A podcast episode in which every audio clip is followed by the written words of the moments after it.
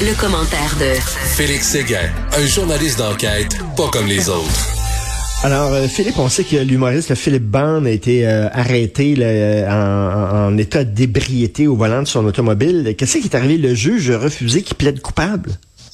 Oui, je pense que cette, euh, je pense que cette affaire du fameux procès secret sans numéro de dossier, sans rien, vient de rendre les juges un peu peu frileux, je te dirais, devant euh, leur semblable lorsqu'ils rendent jugement. Philippe Baum, donc, voulait plaider coupable euh, à cette accusation euh, dont il avait été là, la cible d'avoir conduit mmh. un véhicule, le fameux 0.08 mg d'alcool dans le sang. Là, il avait été testé euh, juste au-dessus de la limite permise là lorsqu'il était euh, dans le coin de Rivière-du-Loup et se rendait dans une tournée en Gaspésie. C'est arrivé euh, il y a quelques semaines déjà. Donc, il voulait plaider coupable. Il était euh, enfin, presque en train de le faire dans une visioconférence dans les bureaux de son avocat, maître Jean-Daniel Demkoski.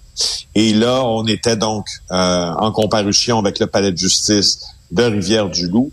Euh, et là, le juge a dit non, la justice, et là, c'est là où c'est assez important, la justice est une chose publique et vous allez devoir être ici en personne, pas en visioconférence, pour euh, enregistrer votre plaidoyer de culpabilité et vous rendre ici, donc, devant moi.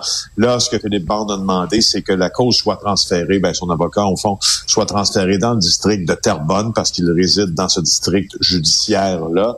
Et euh, le 6 juin, ben, ils vont voir si un transfert est possible. C'est drôle parce que c'est hmm. drôle, c'est pas drôle, dans le sens que hmm c'est vrai que la justice, le premier, le premier critère que la justice doit rencontrer, c'est d'être public. Il en va de la confiance euh, que nous lui portons, bien sûr. Mais le deuxième critère, en tout cas, qu'elle devrait rencontrer en 2022, c'est faire preuve d'un peu d'efficacité. Ben oui, ben oui. moi, à mon sens, là, une, une visioconférence, c'est sûr que c'est pas l'idéal, mais ça reste pas mal public. Là. Si je veux dire, je ne sais pas comment ton comportement va changer si tu es en présence ou devant le juge, euh, puis devant les procureurs de la couronne et ton avocat ou un public dans la salle. Bon, mais écoute, là, ce qu'on va faire, c'est qu'on va remettre le dossier au 6 juin. Attends, pour voir si c'est un transfert, donc un changement de venue est possible. Donc, tu sais, un plaidoyer qui aurait été enregistré de culpabilité, qui aurait été enregistré cette semaine, se transforme une date de cours annoncée pour le 6 juin afin de voir si on peut pas transférer la cause dans le district judiciaire de, Terrebonne. Tu comprends? Ben oui, on n'a pas, on n'a pas un système de justice qui est super engorgé, nous autres, là, ces temps-ci, là. Ben, oui, oui, ben justement, ben c'est ça. Donc moi je trouve que euh, je sais pas, j'ai bien de la misère avec cette je trouve que le juge, au fond, puis tu sais, oh, que je ne veux pas trop critiquer la magistrature parce que ça nous apporte toujours des ennuis, mais si la justice doit être un peu plus efficace, qu'on a les moyens technologiques pour comparaître à distance, ben faisons-le. Là. C'est, mais, mais pas, Félix, pas un procès pour un triple meurtre non plus. Là. Ben non, c'est, c'est, une accusation d'alcool au volant. Là, je, je sais pas, c'est peut-être le juge, il dit, regarde, c'est une personnalité publique, lui, là, Philippe Bond, et il va falloir qu'il fasse, face, qu'il fasse face à la musique.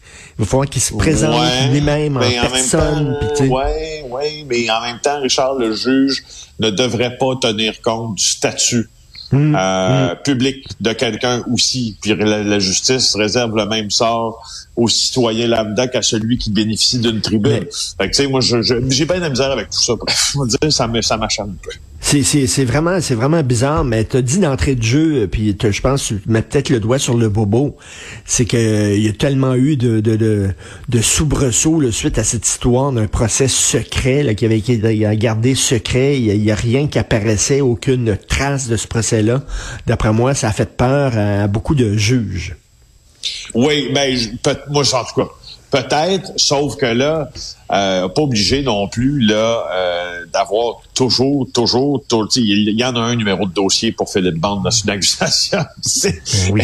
Il n'y a pas obligé non plus là parce qu'il y a une petite poque sur le mur de peinturer la maison à grandeur. euh, c'est ça. Moi, j'ai l'impression que c'est ce qu'on fait. Là. On se dit oh attention là, les journalistes ben là, ils enquêtent sur un procès secret. Là, là attention, attention. je, je, je pense que tout ça, euh, sur réserve, là, je trouve que ça tient pas la route. C'est assez bizarre. Euh, tu veux parler d'un tueur de la mafia qui a été reconnu coupable sur toute la ligne? Oui, ben oui, il y a eu des meurtres dans le milieu du crime organisé au cours des dix dernières années, sans surprise, parce que le crime organisé montréalais sort d'une période extrêmement violente où après le décès de Vito Rizzuto, il y a eu des règlements de compte. Alors, il y avait procès au Palais de justice euh, de Montréal, le procès de Domenico Scarfo, euh, qui a été reconnu coupable sur toute la ligne des meurtres de Lorenzo Giordano, un soldat du clan Risuto, et aussi celui de Rocco Solecito, qui sont survenus là à quelques semaines d'intervalle en mars et mai 2016. Ça a quand même pris 19 jours de délibération. Sauf que le, verdict est finalement unanimement, bien sûr, euh, tombé. Euh, laisse-moi t'expliquer qui est un peu Domenico Scarfo. Mm-hmm. Domenico Scarfo a toujours rôdé autour de la mafia. Euh, il avait des aptitudes criminelles, puis je, le mets en guillemets parce que ça peut sembler insensible de le dire comme ça, mais de tueur. et ces aptitudes-là, ben, il les a mises à profit pour tuer notamment des ennemis du clan Scopa. Hein? du clan de Andrew Scopa et de Salvatore hmm. Scopa. Maintenant que ça c'est dit, euh, comment on s'est rendu compte que c'était lui qui était le meurtrier? C'est qu'au fond, la police euh, avait à son emploi un agent d'infiltration. Un tueur à gage, lui aussi, qui a décidé d'aller voir la police, toc, toc, toc, en disant, ah voilà, je veux devenir ce qu'on appelle un ACI, un agent civil d'infiltration pour vous, pour la Sûreté du Québec. Alors, il y avait une certaine immunité là-dedans. Donc, lui, il se promenait à Montréal et, dans les environs, puis il faisait parler les gens du crime organisé. Et c'est lui qui a réussi à obtenir des déclarations assez incriminantes de la part euh, du Scarfo en question. Et c'est ce même agent civil-là, tu te rappelles des procès des nettoyeurs de la mafia, Marie-Josée oui, Vio, là, hein, oui, à Saint-Jeu dans Montérégie, puis le chef pompier. Euh, bon, ben, c'est le même informateur qui a permis l'accusation des nettoyeurs de la mafia aussi. Euh, ah. et la condamnation pour un d'entre eux. Mais donc, dans le lot, on a traîné dans, la nébuleuse des accusations qui ont découlé de ce projet-là. Il y a eu le fameux Scarfo. Alors, il y a eu plusieurs enregistrements qui ont été faits par l'agent civil d'infiltration. On les a présentés au jury. Puis, dans un des enregistrements, on indique même le montant euh, que Scarfo a reçu pour le meurtre de Lorenzo Giordano et attend d'apprendre le montant en question. 17 500 pièces, Richard. Pour 17 500 pièces. Ouais. Pas plus que ça? Non. C'est ça que ça coûte pour faire tuer quelqu'un?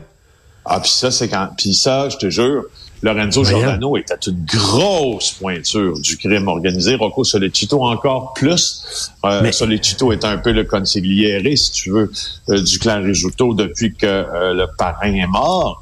Euh, c'est pas 17 500 là, c'était pour un soldat important de la mafia. T'imagines quand c'est un entre guillemets euh, un individu qui a une moindre importance, pour dire un ben nobody, mais dans l'organigramme du crime organisé. Mais Félix, j'ai une question, j'ai une question. Qu'est-ce qui a amené ce, tireur-là à devenir informateur, à cogner à, la porte de la police en disant, moi, je veux travailler pour vous? Euh, il risquait gros, hein, il mettait vraiment sa tête sur le bio. Pourquoi il a fait ça? Il y a trois raisons qui poussent un criminel à devenir un informateur, et là je fais deux catégories et deux agents civils d'infiltration. Euh, en fait, il y a peut-être quatre raisons. Il y a une des raisons que l'on voit souvent, c'est de pouvoir nuire à des compétiteurs.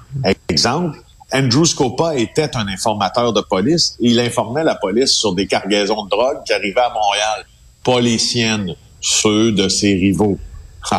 N'est-ce pas? Ça devenait pratique pour lui, entre autres. Deuxième, il y a la personne qui craint pour sa vie et qui se rend dans les mhm. bureaux de la police et qui, qui dit qu'en devenant agent civil ou informateur ou agent civil d'infiltration, ça va peut-être le protéger.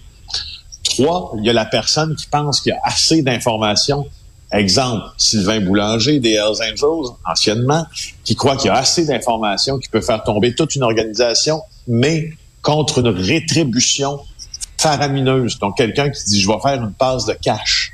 Et, euh, et, en, en, finale de tout ça, il y a la personne, et je te dirais que ça, c'est pas de statistique intéressante à t'offrir, mais d'après moi, c'est dans une moindre mesure, la personne qui dit, ah tiens, je vais changer de vie, moi, je vais me repentir et je vais aider la police à combattre le crime organisé. Dans le cas de Scarfo, c'est quelqu'un qui avait peur, entre autres, pour sa vie.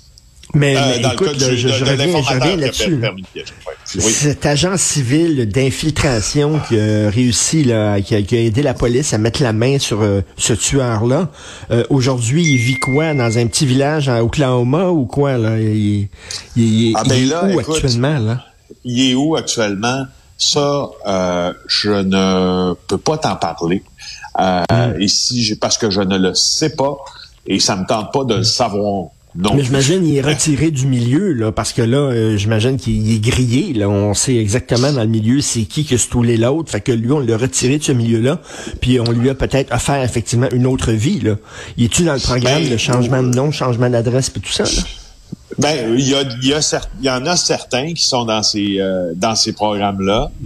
Par contre, il faut bien que tu comprennes que dans le cas de l'informateur en question qui a permis de piéger euh, Scarfo, lui-même là, a été cité à passer. Donc, c'est pas parce que euh, tu comprends que tu commets des gestes pour la police, que tu les aides, que tu es nécessairement à l'abri de toutes les procédures. Tu comprends? Alors, euh, alors là, il est en hmm. protection, euh, il est en protection euh, quelque part.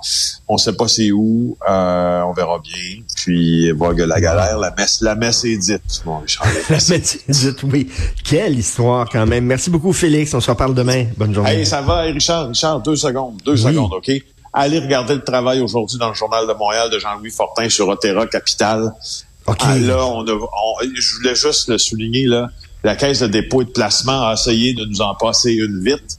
Euh, tu te rappelles au scandale là, qui a été déclenché par les révélations de notre bureau d'enquête? On a vraiment essayé de nous passer une vite. Jean-Louis a obtenu beaucoup d'informations qui démontrent que même repentant, Michael Sebia est venu nous conter pas mal de bullshit. Ah, Allez lire aujourd'hui dans le journal. Ouais. Les bullshit de Michael Sebia. On va laisser dans le journal. Et écoute, je lève mon chapeau à toute ta gang concernant ce dossier. Euh, je, je, lis ça religieusement sur les goons au hockey. Euh, absolument passionnant, vraiment bien fait. Aujourd'hui, c'est Mike Bro qui dit moi là, moi là, j'aurais payé pour me battre. Le gars, il regrette rien. Il a fait, je sais pas trop combien de milliers de batailles. Lui, il tripait là-dessus, puis il dit, moi, je recommencerai, puis je ferai la même maudite affaire je exact. Je mets ça, moi. Merci de le souligner. Les gars ont travaillé très fort là-dessus, puis nous autres à JA aussi, mais allez lire ça sur Cube. Ah non, excellent dossier. Merci, Philippe. Ça marche. Bye.